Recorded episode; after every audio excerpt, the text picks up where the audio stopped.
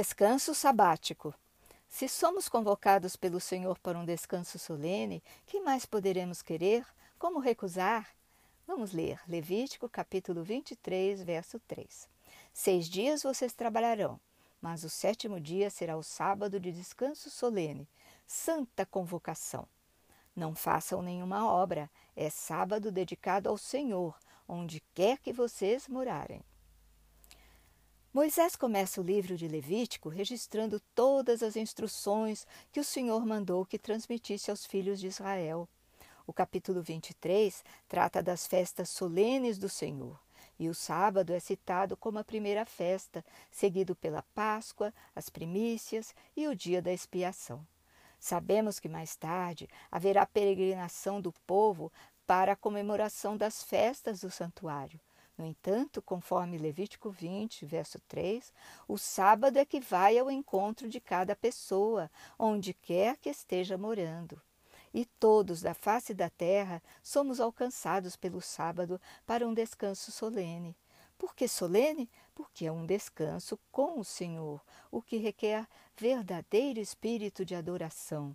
Porque no sétimo dia porque assim foi determinado por Deus, o mesmo Deus que escreveu todos os dez mandamentos na pedra para eternizá-los. A guarda do descanso em qualquer outro dia que não no sétimo contraria as instruções bíblicas. Como a palavra de Deus é eterna, imutável e de âmbito universal, o que o Senhor pediu que Moisés falasse aos filhos de Israel é endereçado também a cada um de nós em pleno século XXI. Embora Israel tenha sido um povo escolhido para tornar-se o testemunho de Deus perante todas as nações do mundo, um reino de sacerdotes e nação santa, como está em Êxodo 19, verso 6, e na 1 Pedro 2, verso 9, os demais povos jamais foram esquecidos por Deus. Nas instruções sobre o sábado, conforme registrado em Êxodo 23, verso 12, o forasteiro, ou seja, o não israelita, também é incluído para que seja aliviado. Vamos ler. Seis dias farás a tua obra, mas ao sétimo dia descansarás, para que descanse o teu boi e o teu jumento, e para que tome alento o filho da tua serva e o forasteiro. E é muito bom saber que o sábado, para o qual somos convocados, vem ao nosso encontro a cada seis dias, onde quer que estejamos. E isso ocorre desde que foi instituído na semana da criação.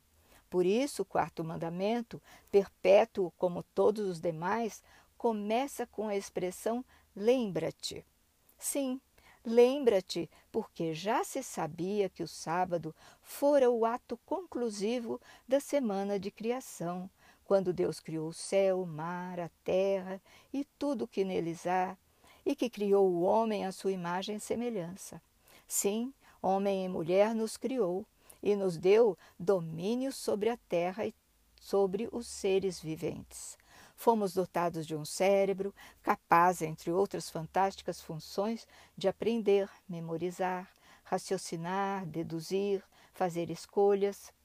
Fomos criados pelas mãos de Deus à sua imagem e semelhança, o que nos confere uma dignidade singular, única, que a arbitrária teoria da evolução não consegue afrontar.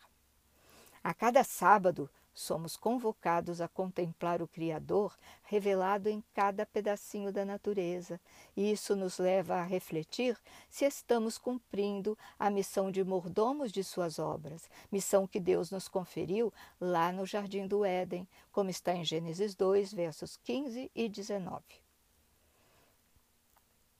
Tomou, pois, o Senhor Deus ao homem e o colocou no jardim do Éden para o cultivar e o guardar.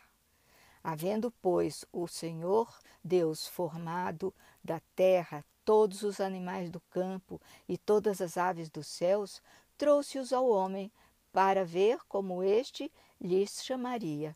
E o nome que o homem desse a todos os seres viventes, esse seria o nome deles.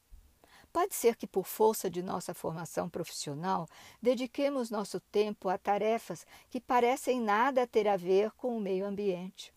Mas nossa vida tem tudo a ver com o meio ambiente. Ser mordomo do Senhor implica em amar toda a criação e, consequentemente, cuidar dela, respeitando-a, admirando-a, protegendo-a, reconhecendo que a atmosfera e as águas e toda a natureza vegetal e animal também sofreram e continuam sofrendo com a queda do homem. O assunto aqui não se refere à salvação do planeta, mas à tomada de consciência da gravidade do pecado e de quanto a natureza do homem decaído menosprezou e feriu, e continua ferindo, a maravilhosa obra do Senhor, destruindo o equilíbrio do mundo perfeito que nos foi entregue. Trata-se de tomar consciência da urgência de buscarmos a Deus e clamar-lhe por um novo coração, pois o reconhecimento de nossos erros é o começo de nossa cura e de nossa mudança. Lembremos-nos de que Daniel, Embora homem justo, modelo de vida santificada, orava a Deus pedindo perdão, incluindo-se entre o povo pecador. A humanidade deixou de governar o mundo como mordomos de, do Criador para explorá-lo segundo suas próprias ambições e egoísmo, desde que Adão transferiu o domínio da terra para o agente do mal. Mas Ellen White, em Patriarcas e Profetas, página 67, nos lembra que Cristo foi enviado como um segundo Adão.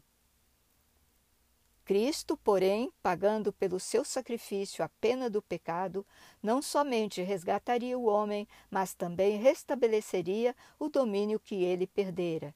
Tudo que foi perdido pelo primeiro Adão será restaurado pelo segundo. Em sua primeira carta aos Coríntios, o apóstolo Paulo fala de Cristo como o segundo Adão. Está no capítulo 15, versos 45 e 47. Assim também está escrito: o primeiro homem, Adão, foi feito em alma vivente, o último Adão em espírito vivente. O primeiro homem da terra é terreno, o segundo homem, o Senhor, é do céu. Reconhecendo que participamos da obra humana predadora, imploramos perdão e a graça de Cristo para corrigirmos nossa relação pessoal com a natureza, e então o Espírito Santo guiará nossas ações. Cuidar do meio ambiente ao nosso redor, como verdadeiros mordomos do Criador, será uma forma de celebrar a vida que Cristo nos deu. Os negócios dos homens negligentes têm poluído a terra, as águas e os ares, matando e degradando a vida.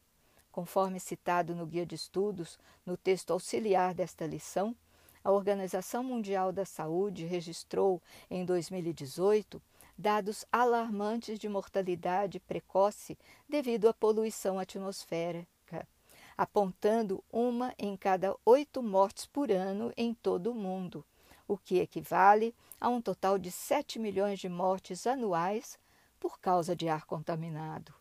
É o que acontece quando a ambição desmedida desrespeita a vida.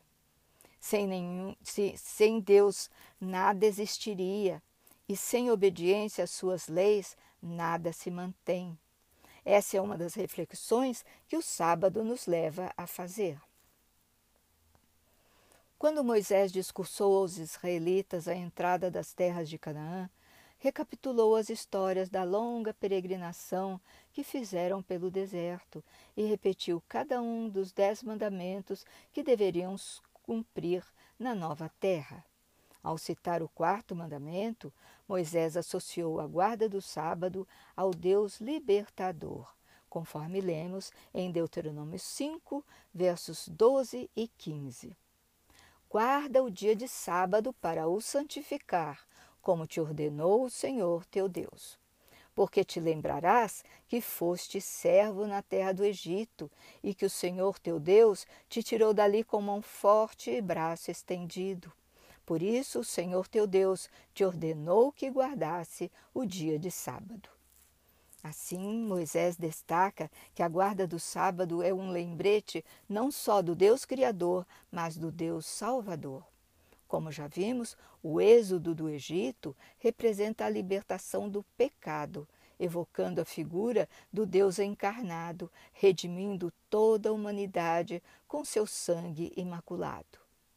Em Testemunhos para a Igreja, volume 6, Ellen White cita como é indispensável nos prepararmos durante a semana para que o sábado nos encontre abertos às suas bênçãos. Vamos ler o que a autora escreve na página 362. Todo o céu celebra o sábado, mas não de maneira ociosa e negligente.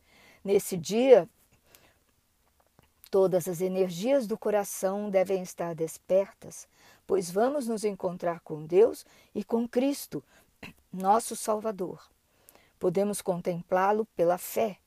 Ele está desejoso de refrigerar e abençoar cada pessoa. Uma interpretação deformada da guarda do sábado entre o povo de Deus levou à criação de tantas regras de condutas que o dia tornou-se uma carga pesada e carregado de mentiras. Alguns delegavam suas tarefas aos servos para usar seu tempo discutindo seus próprios interesses, o que Deus julgou uma profanação do sábado, conforme denunciado no livro de Isaías, capítulo 58, verso 13.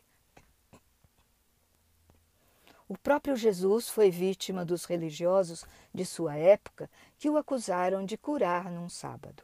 Numa passagem registrada no livro de Marcos, capítulo 2, versos 27 e 28, Jesus ocupou-se em ensinar o verdadeiro sentido do sábado aos fariseus, que o censuraram por deixar os, os discípulos colherem espigas no sábado, para matarem a fome. Vamos ler. E disse-lhes: O sábado foi feito por causa do homem, e não o homem por causa do sábado. Assim, o Filho do Homem, até do sábado, é Senhor. No sábado, soltamos as ilusórias promessas do mundo e aceitamos o alívio dos braços de Cristo e procuramos imitá-lo, encontrando assim a alegria, a paz e o descanso que só o Senhor pode dar. O sábado é uma bela lição do amor de, do Deus que nos ama e que nos convida a amá-lo e a encontrá-lo em tudo o que criou, sobretudo na criatura que formou a sua imagem e semelhança. Se não amarmos, não estaremos prontos para a vida no céu. É o que escreve Ellen White, falando de um amor que é amplo como o mundo e alto como o céu, capaz de nos deixar felizes em qualquer situação. Trata-se de um amor acariciado na alma, que torna agradável a nossa vida e influencia os que estão ao nosso redor. Está em Testemunhos para a Igreja, volume 4, capítulo 20. Vamos ler um trecho da página 224. Se amamos a Deus de todo o coração, temos de amar também seus filhos. Esse amor é o Espírito de Deus, é o adorno celestial que concede verdadeira nobreza e dignidade à alma e assemelha nossa vida à vida do Senhor. Não importa quantas boas qualidades possamos ter, por mais dignos de honra e mais cultos que nos possamos considerar, se a alma não é batizada com a graça celestial do amor a Deus e de uns aos outros, somos deficientes na verdadeira bondade e inaptos para o céu, onde tudo é amor e unidade. A boa notícia, pelo que estamos aprendendo, é que o sábado é símbolo também de renovação e bênção. Vamos ler o que diz o texto auxiliar desta lição, conforme o Guia de Estudos da Casa Publicadora Brasileira. A lição ressalta o fato de que no plano eterno de Deus, o sábado é um dia de bênção, deleite, adoração e serviço. Especialmente no sábado, quando nos demoramos em Sua presença, participamos do culto coletivo e o buscamos mais uma vez, Ele nos recria a Sua imagem.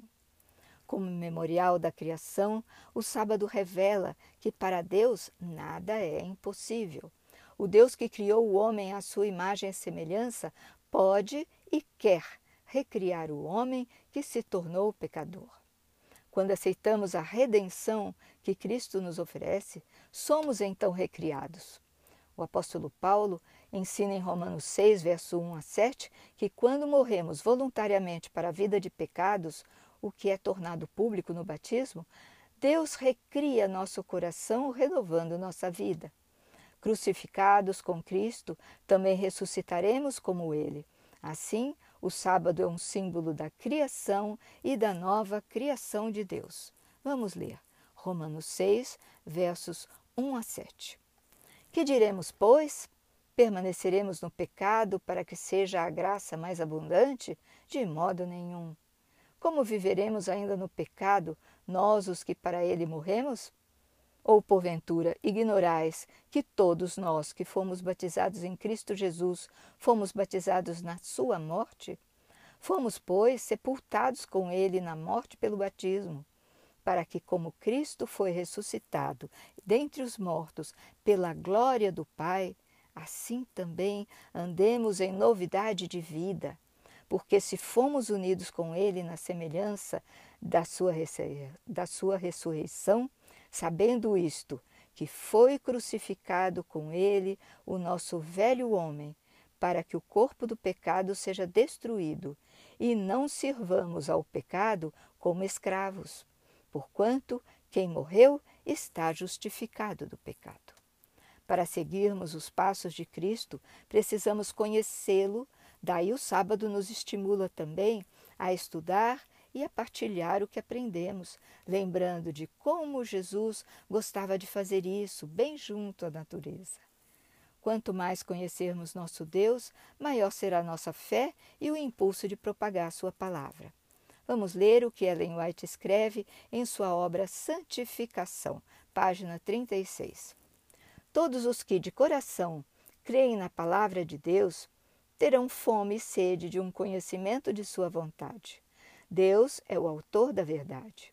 Ele ilumina o entendimento obscurecido e dá à mente humana poder para apreender e compreender as verdades. Muitos conselhos básicos e fundamentais o sábado nos faz recordar a cada semana, reforçando em nós a imagem do Deus Criador e Redentor, que nos libertou da escravidão do Egito e lavou nossos pecados com seu sangue na cruz, e que em breve voltará para nos glorificar e levar para a nova Jerusalém. Ao nos lembrar que não somos salvos por nosso merecimento, mas pelo sangue do Cordeiro Redentor, o sábado reforça que podemos andar na liberdade que é nossa em Cristo Jesus. Finalmente, o sábado é compreendido como sinal entre cada um de nós e Deus. Vamos ler Êxodo 31, versos 13, 16 e 17. Tu, pois, falarás aos filhos de Israel e lhes dirás: Certamente guardareis os meus sábados, pois é sinal entre mim e vós nas vossas gerações, para que saibais que eu sou o Senhor, que vos santifica pelo que os filhos de Israel guardarão o sábado, celebrando-o por aliança perpétua nas suas gerações. Entre mim e os filhos de Israel é sinal para sempre, porque em seis dias fez o Senhor os céus e a terra, e ao sétimo dia descansou e tomou alento. Como herdeiros de Abraão, somos participantes da aliança perpétua e reconhecemos o sábado como o sinal entre nós e Deus, um selo que determina que somos propriedade do Deus Criador de todo o universo, um lembrete da responsabilidade que carregamos diante dessa filiação. Como ousaremos desobedecer a qualquer um dos mandamentos, quando Jesus mesmo nos alerta em João 15, verso 10, que isso nos afastaria de seu amor? Vamos ler. Se guardares os meus mandamentos, permanecereis no meu amor, do mesmo modo que eu tenho guardado os mandamentos de seu Pai e permaneço no seu amor. Em sua obra Santificação, página 48, Ellen White escreve: Adão e Eva ousaram transgredir as do as ordens do Senhor e o terrível resultado de seu pecado deveria constituir uma advertência para nós, a fim de não seguirmos seu exemplo. Cristo orou por seus discípulos nestas palavras: Santifica-os na verdade, a tua palavra é a verdade. E continua: Não existe genuína santificação a não ser pela obediência à verdade. Aqueles que amam a Deus de todo o coração também hão de amar a todos os seus mandamentos. O coração santificado anda em harmonia com os preceitos da lei de Deus, porque eles são santos, justos e bons. Vamos concluir considerando que a verdadeira santificação é uma prática diária e progressiva das virtudes que Cristo nos ensina com Sua palavra e exemplo de vida. Mas para isso precisamos conhecê-lo e vivenciá-lo que cada sábado nos encontre, após seis dias, na prática dos passos de santificação ou assimilação da natureza divina que o apóstolo Pedro deixou registrados no capítulo 1 de sua segunda carta. Vamos ler 2 Pedro, capítulo 1, versos 5 a 7, 10 e 11. Pondo nisto mesmo toda diligência, acrescentai à vossa fé a virtude, e a virtude o conhecimento, e ao conhecimento a temperança, e à temperança a paciência, e à paciência a piedade, e à piedade o amor fraternal, e ao amor fraternal o amor. Portanto, irmãos, procurai fazer cada vez mais firme a vossa vocação e eleição porque fazendo isto, nunca jamais tropeçareis, porque assim vos será amplamente concedida a entrada no reino eterno de nosso Senhor e Salvador Jesus Cristo. Até a próxima semana!